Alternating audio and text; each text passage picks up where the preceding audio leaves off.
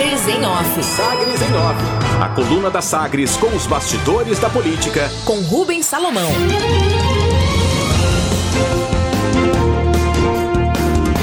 Caiado afirma que Goiás ficou desmoralizado ao não cumprir renegociação de dívida no governo Marconi.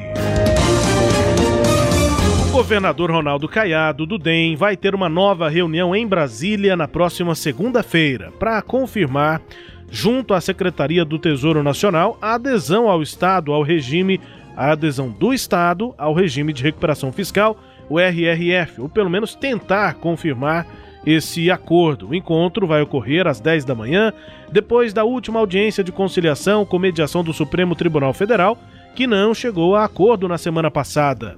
Em dezembro, o ministro do STF Gilmar Mendes concedeu liminar que mantém suspenso o pagamento de dívidas de Goiás junto à União, mas deu prazo até o final de junho para a adesão de Goiás ao programa de socorro aos estados. Além de confirmar uma nova reunião sobre o tema para a próxima semana, Caiado aponta que a resistência a Goiás teria motivo ainda na gestão passada, no governo comandado pelo ex-governador Marconi Perillo, do PSDB. Ele lembra acordo que foi feito na gestão passada, mas não foi cumprido, e atualiza qual é o estágio de debate sobre a adesão de Goiás ao RRF em Brasília. Tem sido uma luta dura, mas avançamos alguns pontos. Outra reunião marcada para segunda-feira, às 10 horas da manhã, onde realmente eu solicitei é, esse prazo, já que a responsabilidade nossa é muito grande ao fecharmos um acordo. E ao se renegociar uma dívida, principalmente Goiás, que ficou extremamente desgastado e um pouco mais duro, ficou desmoralizado, quando fechou o acordo de renegociação da dívida, em 2018, furou o teto do acordo e, como tal, Goiás foi duramente penalizado com uma multa de 600 milhões de reais. Então, como tal, eu tenho sido extremamente cauteloso para que cada artigo daquele, cada inciso e cada parágrafo, ele seja transformado também em números, em gráficos, para eu saber exatamente qual é o compromisso que o Estado tem, a nossa capacidade de poder arcar com as parcelas no momento em que nós assinarmos o acordo.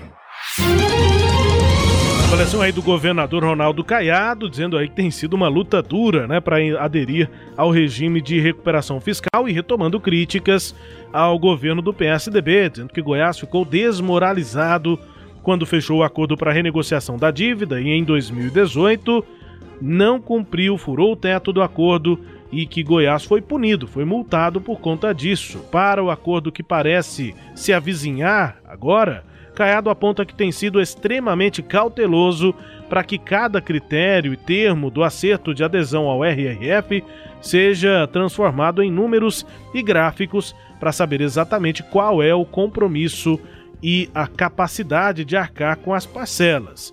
O governador também responde o que falta para Goiás aderir ao regime de recuperação fiscal. Não, na verdade, Goiás realmente não falta nada. Nós estamos agora com um projeto de lei na Assembleia Legislativa que autoriza com que o projeto que havia sido autorizado pela Lei Complementar 159 seja também contemplada pela Lei 178, a qual isenta a necessidade de nós termos a privatização tanto da Saniago como também podemos ter uma outra modalidade de parcelamento da dívida, tá certo? Então você considera o RRE velho e o RRF novo. Então nós estamos exatamente acoplando os dois para que Goiás tenha um maior benefício, um maior alongamento dentro de uma capacidade nossa de quitarmos as parcelas sem descumprirmos o contrato. Avaliação aí do governador Ronaldo Caiado sobre essa adesão de Goiás ao regime de recuperação fiscal. Reunião marcada na próxima segunda-feira, dia 3 de maio, às 10 da manhã, em Brasília, sobre o assunto.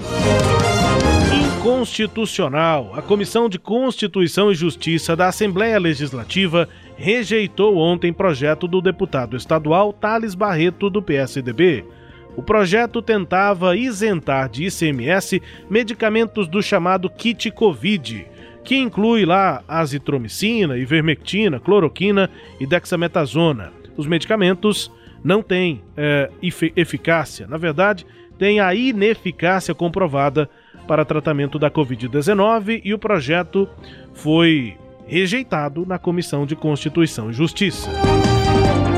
Responsabilidade.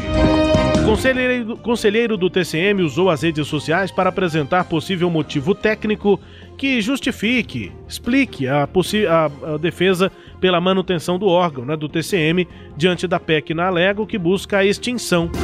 Fabrício Mota, conselheiro do TCM, tuitou o seguinte, aspas, No exercício de 2020, o TCM encaminhou à Procuradoria-Geral de Justiça 39 processos de imputação de débito, no valor total de 29 milhões e 700 mil reais, para a adoção de medidas judiciais necessárias ao ressarcimento do dano causado aos cofres municipais fecha aspas, escreveu, tuitou o conselheiro do TCM, Fabrício Mota. Da gestão, o prefeito de Aparecida de Goiânia, Gustavo Mendanha, do MDB, também saiu em defesa do TCM, abre aspas. Fui presidente da Câmara Municipal, agora estou prefeito e posso dizer que o TCM é um órgão auxiliar do Poder Legislativo, fundamental no exercício do controle externo da administração pública e tem contribuído para o aperfeiçoamento da gestão pública, fecha aspas, defendeu Gustavo Mendanha. Caminho. A Assembleia Geral da Associação Goiana dos Municípios, AGM, concluiu pelo encerramento do atual mandato do ex-prefeito de Hidrolândia, Paulo Sérgio de Rezende, do PSDB. Essa conclusão para o fim do mandato dele à frente da AGM, ele que nem mais é prefeito. E aí, o prefeito de Gameleira, Wilson Tavares do DEM, é praticamente candidato único para a nova gestão, mas a reunião de ontem estabeleceu prazo de 30 dias para que Paulinho deixe efetivamente o cargo de presidente da AGM. Apoio. O plenário da Assembleia Legislativa aprovou ontem, em segunda votação, o projeto do governo que cria o programa Crédito Social. A matéria foi aprovada por unanimidade dos deputados, com 28 votos favoráveis. Perspectiva é de trabalho, o programa vai ser desenvolvido pelo Gabinete de Políticas Sociais, comandado pela primeira-dama Gracinha Caiado, em conjunto com outras pastas, para implementar diretrizes para a execução de política social. O texto do projeto prevê concretizar o atendimento das necessidades básicas da população mais vulnerável. O programa Crédito Social foi aprovado na Lego e tem investimento previsto de 20 milhões de reais neste ano de 2021. Destaques de hoje da coluna Sagres em Off, Cileide Alves. Rubens, é, essa, essa reunião de segunda-feira me parece que, que é audiência de conciliação e julgamento. Teve um, uma audiência determinada pelo ministro Gilmar Mendes, que foi presidida por um juiz auxiliar do STF há duas semanas atrás, e não houve acordo é, entre o Estado e a, a, Secretaria do Tesouro Nacional. É, eles estão discutindo ponto a ponto desse acordo e houve muitas divergências entre as partes.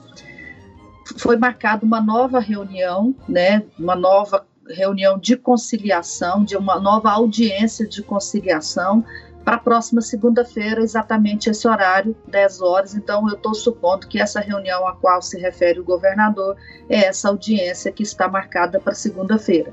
E aí dela participam os técnicos da Secretaria é, de Economia, né, a secretária de Economia e também a Procuradora-Geral do Estado, porque é um acordo feito é, judicialmente, é uma negociação que é feita judicialmente.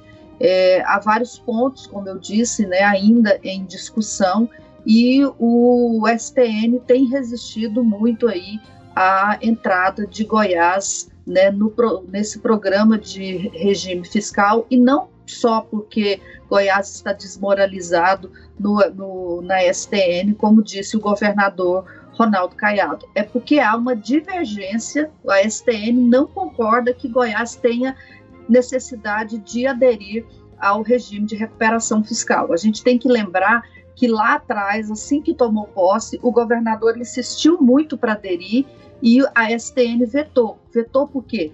porque o endividamento do Estado, na época, não era superior à receita corrente líquida do ano anterior, que era uma das exigências que se fazia. Então, as contas, trocando em miúdos, as contas de Goiás não estavam tão ruins quanto a lei exigia que estivessem para que o Estado pudesse aderir ao, ao regime de recuperação fiscal foi exatamente pelo fato de Goiás não, não ter cumprido todos os critérios que o governador trabalhou para mudar a lei.